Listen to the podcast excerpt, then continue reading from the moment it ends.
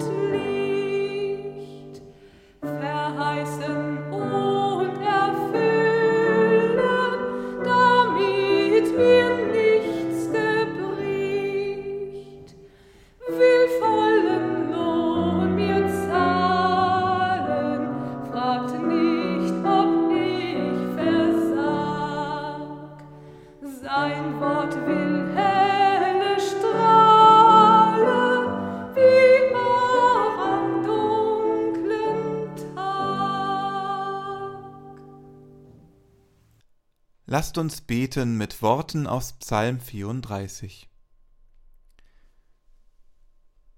Die Augen des Herrn merken auf die Gerechten und seine Ohren auf ihr Schreien. Das Antlitz des Herrn steht wider alle, die Böses tun, dass er ihren Namen ausrotte von der Erde. Wenn die Gerechten schreien, so hört der Herr und er rettet sie aus all ihrer Not. Der Herr ist nahe denen, die zerbrochenen Herzens sind, und hilft denen, die ein zerschlagenes Gemüt haben. Der Gerechte muss viel leiden, aber aus alledem hilft ihm der Herr. Er bewahrt ihm all seine Gebeine, dass nicht eines von ihnen zerbrochen wird. Den Frevler wird das Unglück töten, und die den Gerechten hassen, fallen in Schuld. Der Herr erlöst das Leben seiner Knechte und alle, die auf ihn trauen, werden frei von Schuld. Er sei dem Vater und dem Sohn und dem Heiligen Geist, wie es war im Anfang, jetzt und immer da und von Ewigkeit zu Ewigkeit. Amen. Wir beten. Herr, du kennst unsere Wege, unsere Versuche und Pläne für die Zukunft. Geh uns nach, wo wir in die Irre gegangen sind. Komm uns entgegen, wo wir in Sackgassen geraten sind. Lass uns nicht allein. Begleite uns auch weiterhin, heute, alle Zeiten und in Ewigkeit. Amen.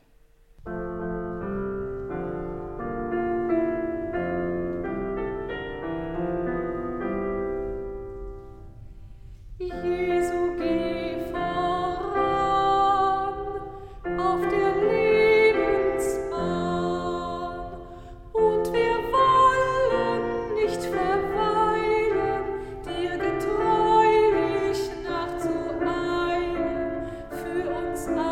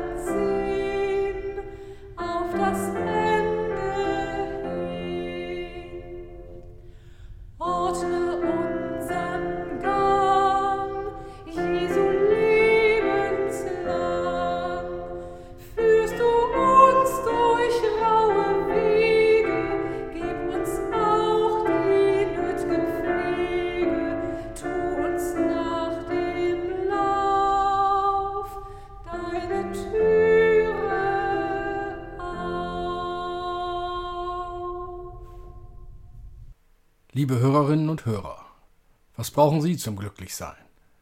Diese Frage steckt in den Texten des heutigen Sonntags Okuli. Der Predigtext, mit dem wir uns heute beschäftigen wollen, ersteht im ersten Petrusbrief im ersten Kapitel. Darum macht euch bereit und gebraucht euren Verstand. Bewahrt einen klaren Kopf. Setzt eure Hoffnung ganz auf die Gnade, die euch zuteil wird, wenn Jesus Christus wieder erscheint. Ihr seid doch gehorsame Kinder. Lasst euch nicht von Begierden beherrschen wie früher, als ihr noch unwissend wart. Vielmehr sollt ihr in eurer ganzen Lebensführung heilig werden, so wie der heilig ist, der euch berufen hat. In der heiligen Schrift steht, ihr sollt heilig sein, denn ich bin heilig. Ihr betet doch zu Gott als eurem Vater. Er beurteilt jeden nach seinem Tun, ohne Ansehen der Person. Führt deshalb ein Leben in Ehrfurcht vor Gott, solange ihr noch hier in der Fremde seid.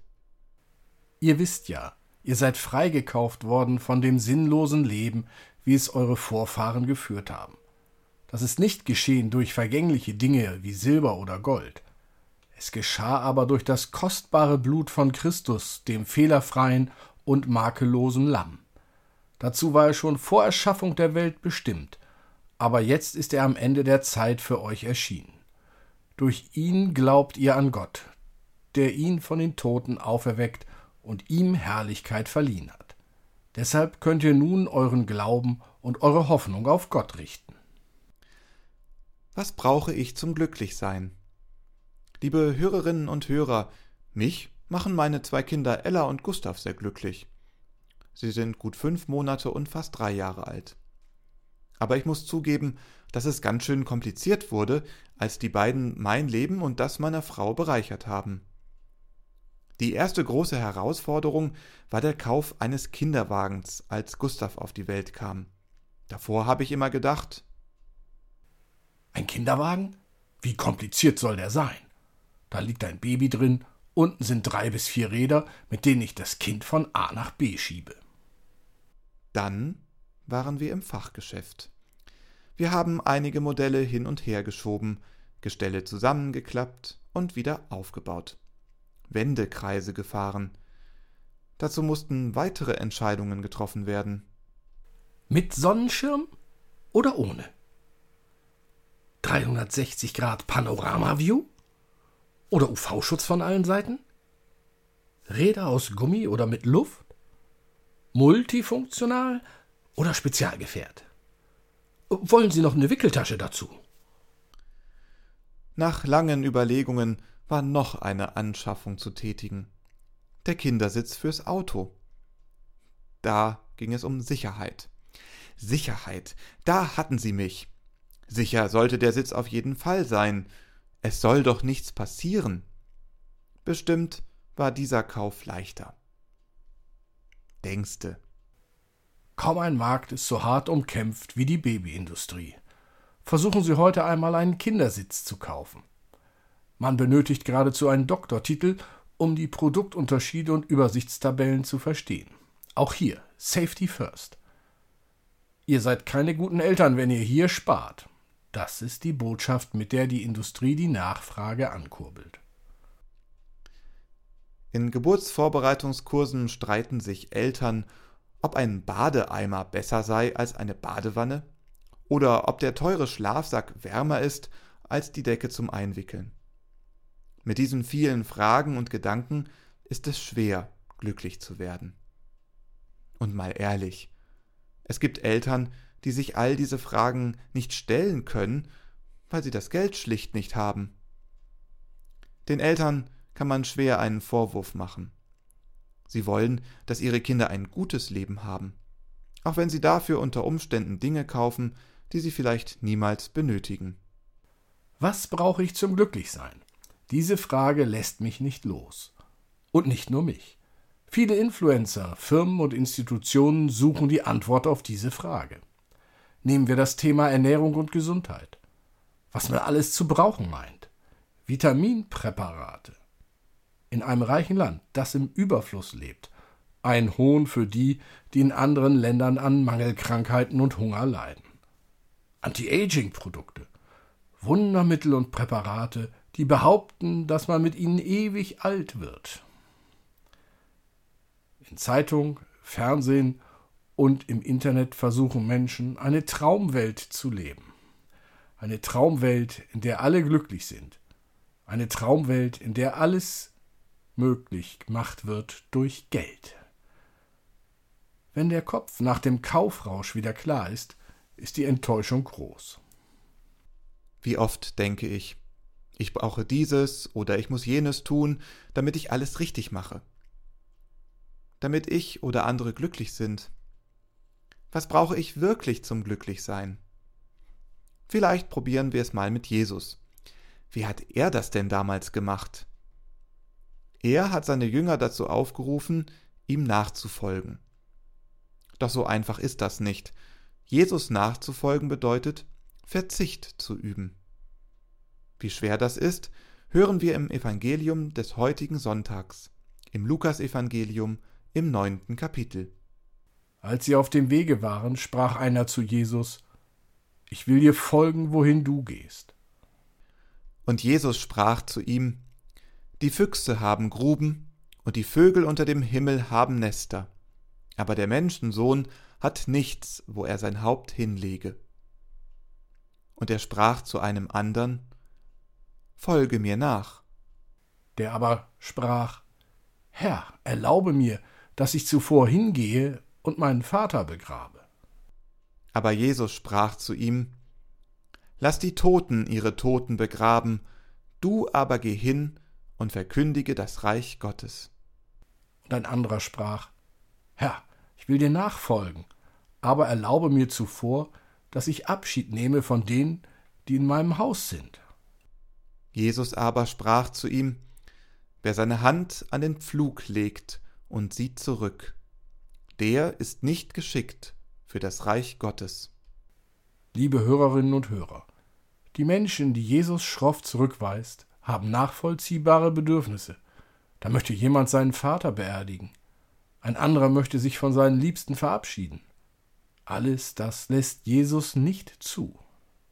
Nachfolge heißt für ihn, nach vorne blicken, die Augen öffnen für die Zukunft, das Alte zurücklassen. Der Predigtext ersetzt einen Moment später an. Die Menschen, an die Petrus schreibt, sind getauft. Sie folgen Jesus nach.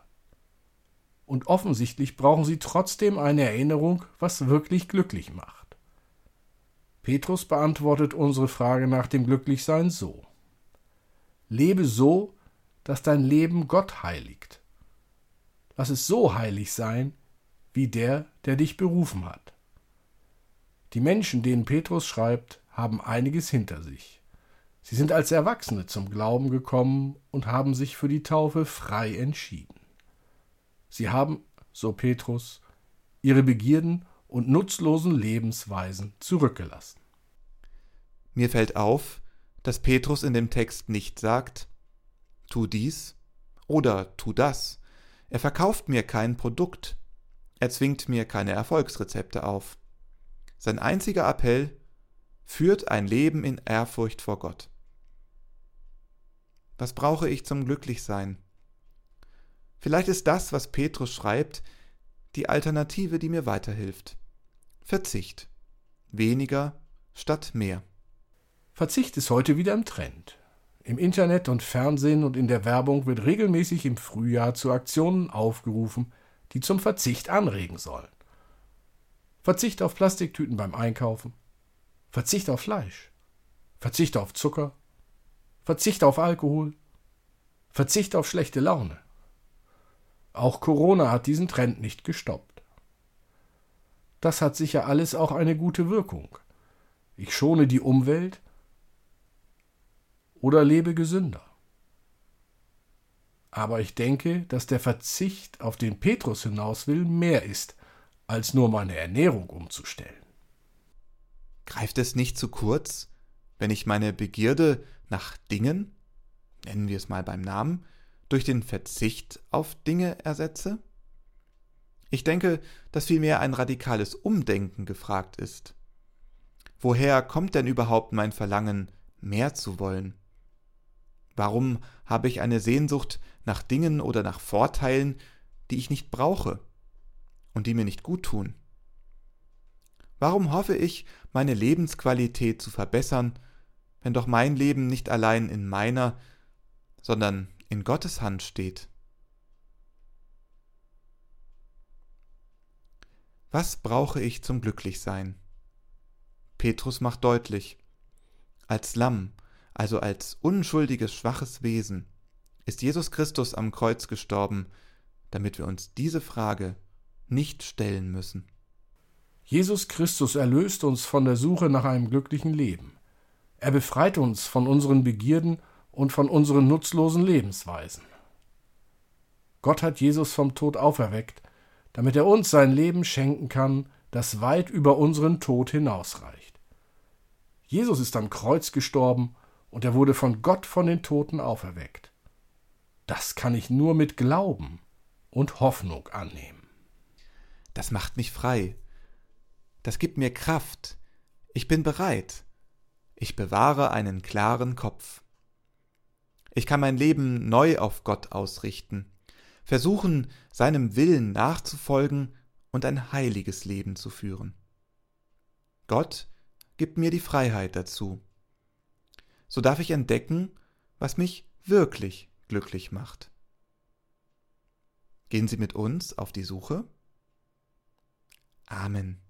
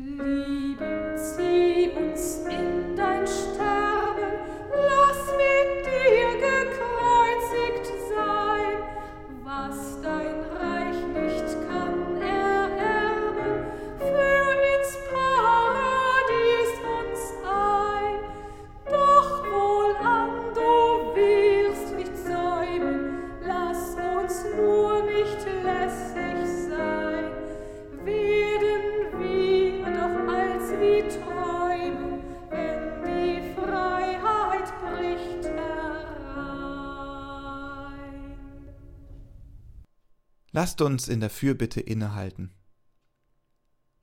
Herr, wir leben in einer Welt, in der es nicht mehr modern ist, einem Mitmenschen zu dienen. Wir ertappen uns immer wieder dabei, dass wir mit Leidenschaft und Fantasie verfolgen, was unserem Vorteil und unserem Wohlstand dient. So beklagen wir, dass der Egoismus unser menschliches Miteinander regiert, in unseren Ehen und Partnerschaften, in unserem Staat, an unserem Arbeitsplatz und in den Schulen. Darum bitten wir dich, befreie uns von der Angst, im Leben zu kurz zu kommen. Hilf uns zu erkennen, dass auch der Verzicht ein Gewinn sein kann. Befreie uns von Geiz und Lieblosigkeit. Fördere alle Bereitschaft zum freiwilligen Opfer oder Verzicht. Lass uns, geborgen im Vertrauen auf deine Fürsorge, dankbar werden für alles, was du uns schenkst damit wir verstehen lernen, dass Geben seliger als Nehmen ist. Im Vertrauen auf deine Verheißungen und im gerechten Teilen mit den Notleidenden wird der Traum von einer menschenwürdigeren Welt schon heute zeichenhaft wahr. Darum wagen wir zu beten. Vater unser im Himmel, geheiligt werde dein Name, dein Reich komme, dein Wille geschehe, wie im Himmel, so auf Erden. Unser tägliches Brot gib uns heute, und vergib uns unsere Schuld, wie auch wir vergeben unseren Schuldigern. Und führe uns nicht in Versuchung, sondern erlöse uns von dem Bösen. Denn dein ist das Reich und die Kraft und die Herrlichkeit in Ewigkeit. Amen. Geht hin im Namen des lebendigen, fürsorgenden Gottes, der uns seinen Geist schenkt. Geht hin, um euch allem entgegenzustellen, was das Leben von Kindern, Frauen und Männern versklavt. Geht hin, um euch daran zu freuen, dass wir einander haben. Geht hin, um das neue Leben aus Gottes Geist zu feiern. Gott segne euch.